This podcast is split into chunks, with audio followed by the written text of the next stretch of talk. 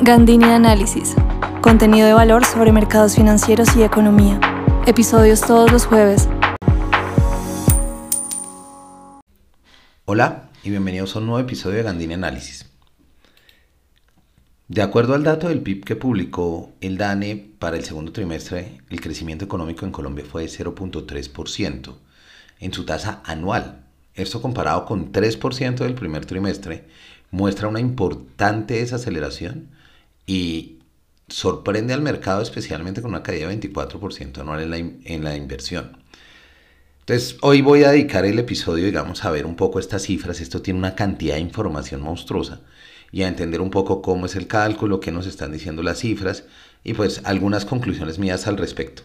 Digamos que algunas entidades estuvieron en línea con el 0,3. Em, lo que veíamos en la encuesta de opinión financiera era un rango eh, era, digamos, la mediana del rango era como 1%, eso es de julio. Vamos que algunas, algunas firmas empezaron a ajustarse eh, más hacia, hacia agosto, pero sí, digamos que de todas formas, muy... Yo siento que este 0.3 sí sorprendió al mercado. Igual sí fue sorprendiendo al mercado en algunos niveles.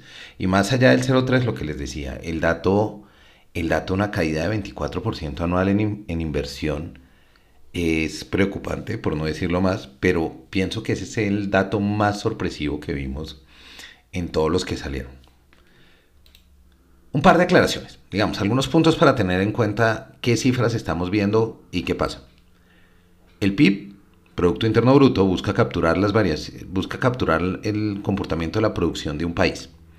El PIB real, o a precios constantes, utiliza un año base para precios, de tal forma que la inflación no distorsiona el cálculo, es decir, se quedan los, precios fijos para Colombia esta base es 2015 y de ahí en adelante lo que tenemos nosotros es la variación del producto, de la producción como tal, se llama Producto Interno Bruto. El crecimiento económico, cuando hablamos de crecimiento económico, es la tasa de variación del PIB. Esa tasa se puede calcular anual, puede ser trimestral o año corrido, dependiendo de lo que queramos. El PIB se puede calcular también vía gasto, consumo más inversión, más gasto público, más exportaciones menos importaciones, o vía producción, que es la suma de los sectores específicos. Son 12 sectores que tenemos. Entonces, aquí vamos a hablar un poco de los resultados de ambos lados. Al final del día, el PIB debe sumar lo mismo por ambos lados, bien sea gasto o bien sea producción. Y para las tasas trimestrales, por ejemplo, hay un ejercicio que se hace que es el la serie ajustada por efecto estacional y calendario, y es decir, igualando el número de días hábiles en, por festivos, eh, por ejemplo, Semana Santa es bien particular para este cálculo porque hay meses donde Semana Santa aterriza en el primer trimestre y otros donde aterriza en el segundo trimestre. Entonces eso sabemos que es un efecto importante para la producción.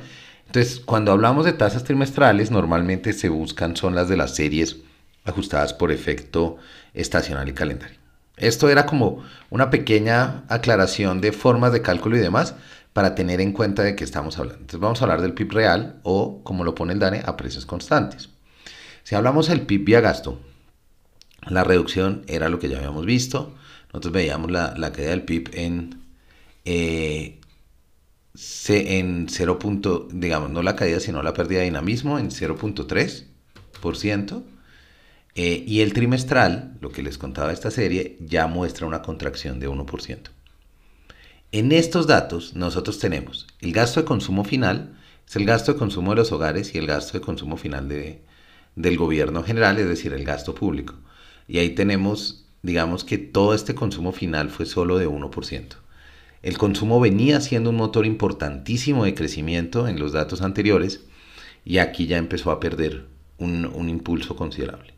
Luego tenemos la formación bruta de capital, que es una caída de 24%.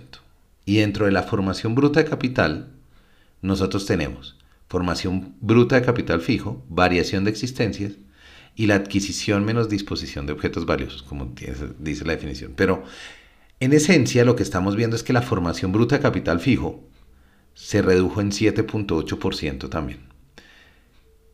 Todo este aspecto de inversión, la contribución a la variación del PIB fue de menos 5.1 puntos porcentuales.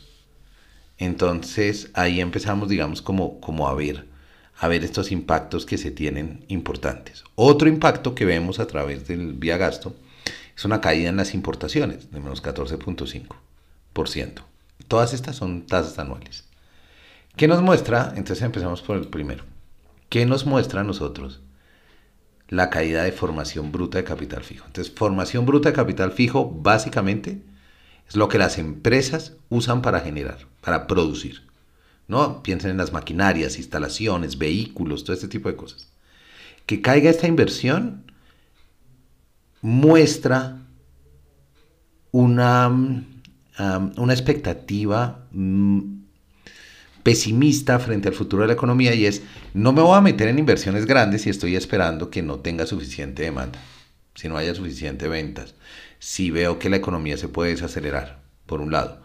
Por el otro lado, también aquí afecta los altos costos de tasas de interés, em, la tasa de cambio alta, y eso lleva, por ejemplo, a que maquinaria y equipo cayera 13.8% frente al segundo trimestre de 2022, menos 7.1% en otros edificios y estructuras, vivienda entra aquí, porque la vivienda se considera una inversión de largo plazo para este ejercicio, menos 2.2%, lo cual también va y le pega al sector. Ya vamos a hablar, el sector de la construcción fue uno de los sectores que también se golpeó muy duro. Entonces, si nosotros vemos, digamos, estos elementos, lo que estamos notando es, la tasa de cambio pega en inversiones y pega en importaciones también, porque se hace todo más costoso. Por detrás también, en términos de la formación bruta de capital, lo que vemos es una baja, o sea, nos muestra una expectativa pesimista sobre el futuro de, la economía, por lo menos en el corto plazo, lo que lleva a que no se quieran hacer inversiones y arriesgar, por ejemplo, la liquidez de la compañía, el flujo de caja o algo más, en un escenario, digamos, que no se ve, en el, en el cual se percibe, digamos, desaceleración económica. Otra cosa, este 0.3% nos deja muy cerca una recesión. Ya no es solamente pensar, uy, nos vamos a desacelerar.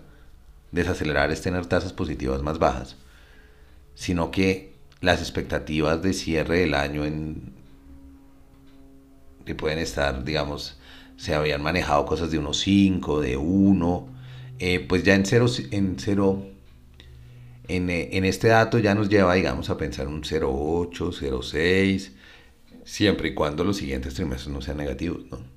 Ya, ya pone la situación un poco más compleja. Si nos vamos para el lado ya del, del vía producción, que era el que les decía de los sectores, nos permite ver otros niveles de detalle. Los tres sectores que más aportaron a la caída del PIB fueron construcción, que cayó en una tasa anual de 3.7% y contribuyó en, en menos 0.2 puntos porcentuales. Industrias manufactureras cayó 4% en tasa anual, menos 0.5%, menos 0.5 puntos porcentuales y comercio menos 3.2% en tasa anual y aportó menos 0.6 puntos porcentuales. Recuerden, comercio había sido uno de los motores grandes porque la demanda, este es el contrapeso, ¿no? Entonces, los hogares demandan, consumen, ¿quiénes, ¿quiénes venden? Pues el comercio. Cae la vivienda por, eh, y cae la inversión, construcción e industrias manufactureras. Pero en construcción, aquí hay un punto que es interesante y es la gran reducción en realidad no viene tanto por construcciones de vivienda. La gran reducción, que es menos 17.9% anual, viene una contracción en el sector de construcción de carreteras, vías de ferrocarril, proyectos de servicio público y otras obras de ingeniería civil, dicho de otra manera, infraestructura. Eso mismo venía pasando también, ya, ya se venía viendo una desaceleración importante. Industria, en general todos los subsectores se contrajeron. Los que mayores tasas anuales mostraron fueron textiles con menos 15.3%. Y eh, muebles de madera, papel, todo este tipo de cosas de 11.2%. ¿Qué tenemos acá para concluir una vez viendo estos datos? Es claro que la inflación está pasando factura y que la inflación se demore en bajar es algo que sigue pegándole muy duro a la economía. Entonces, ¿qué, qué va a pasar acá? Pues primero, no hay duda que el crecimiento económico debe ser el foco de este momento, ya que los resultados nos ponen peligrosamente cerca de una recesión. Es por eso que el gobierno debe concentrar su esfuerzo en general, en buscar medidas para los sectores más afectados, buscando impulsar construcción, comercio, industrias manufactureras, promover la inversión, buscar medidas tendientes a solucionar estos datos que estamos viendo acá. Entre las cosas que se deben pensar es cómo reactivar la inversión en proyectos de infraestructura. Hay un, hay un plan muy interesante que tiene este gobierno que es el del ferrocarril y es perfecto. Pero no hay que olvidar todo lo que se venía haciendo con las 4G, puertos, carreteras, todo, todo, todo. Digamos, las grandes autopistas, pero también las secundarias, lo que ayuda a que también se reduzcan costos para los agricultores, las eh, secundarias, terciarias, todas esas redes que permite sacar Em, sacar de una forma más barata los, los productos y reducir costos, particularmente, por ejemplo, para el agro. Entonces, pues, ¿cómo reactivar también las industrias? Buscar formas de reducirles costos, no, no, aumentárselos, permitir producción con mejores precios. Eso ayuda a reducir la inflación vía oferta. Habría que mirar, obviamente cada sector tiene sus particularidades, pero, pero es cierto que, que no podemos dejar, digamos, de lado la lucha contra la inflación sigue siendo importante, porque si bien estos datos empiezan a presionar al Banco de la República, eh, la tasa de inflación está en 11,78, esto no ha bajado en realidad. Está muy lejos del rango meta de 2 y 4%. El 31 de agosto hay reunión, pero en esta no se toma decisión de tasas, salvo que sea algo eh, extraordinario, y no creo que vaya a pasar. Pero la expectativa está en la del 29 de septiembre. No creo personalmente que el banco vaya todavía a bajar tasas el 29 de septiembre. Eh, tendríamos que ver un cambio muy importante en la inflación de agosto para que tome esa decisión y ver también qué va a hacer la Fed en su, en su reunión del 20 de septiembre, porque estas, las tasas tienen que ver también con la, el comparativo de los bancos eh, de los bancos internacionales, pero más allá de eso, yo siento que el cambio que deberíamos ver en inflación para justificar una reducción de tasa es muy fuerte. Tal vez lo esperaría que llegue en octubre en algún nivel, pero preocuparía que si se adelanta el Banco de la República a reducir tasas con esta presión que hay, pierde impulso en su lucha contra la inflación y volvamos, digamos, a quedar en un escenario más, más difícil todavía. Una cosa importantísima, si bien en junio el desempleo bajó a 9.3, es decir, a un dígito, yo siento que de continuarse estos impactos económicos que estamos viendo, esto podría sentirse en el, en el, en el mercado laboral y reducir los costos de desempleo. De, perdón, y reducir y aumentar la tasa de desempleo. Entonces, no es un escenario muy chévere el que les estoy pintando. La verdad hay que ver los datos como están, en su justa medida. El número está ahí, ahí están las cifras y es lo que está pasando pero tampoco es como que no hayan medidas para tomar.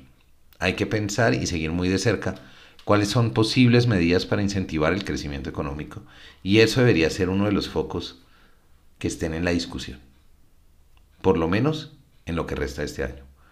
Medidas importantes para ayudar a los diferentes sectores que se están viendo golpeados, la generación de empleo y no medidas que bloqueen más este, este, este tipo de cosas.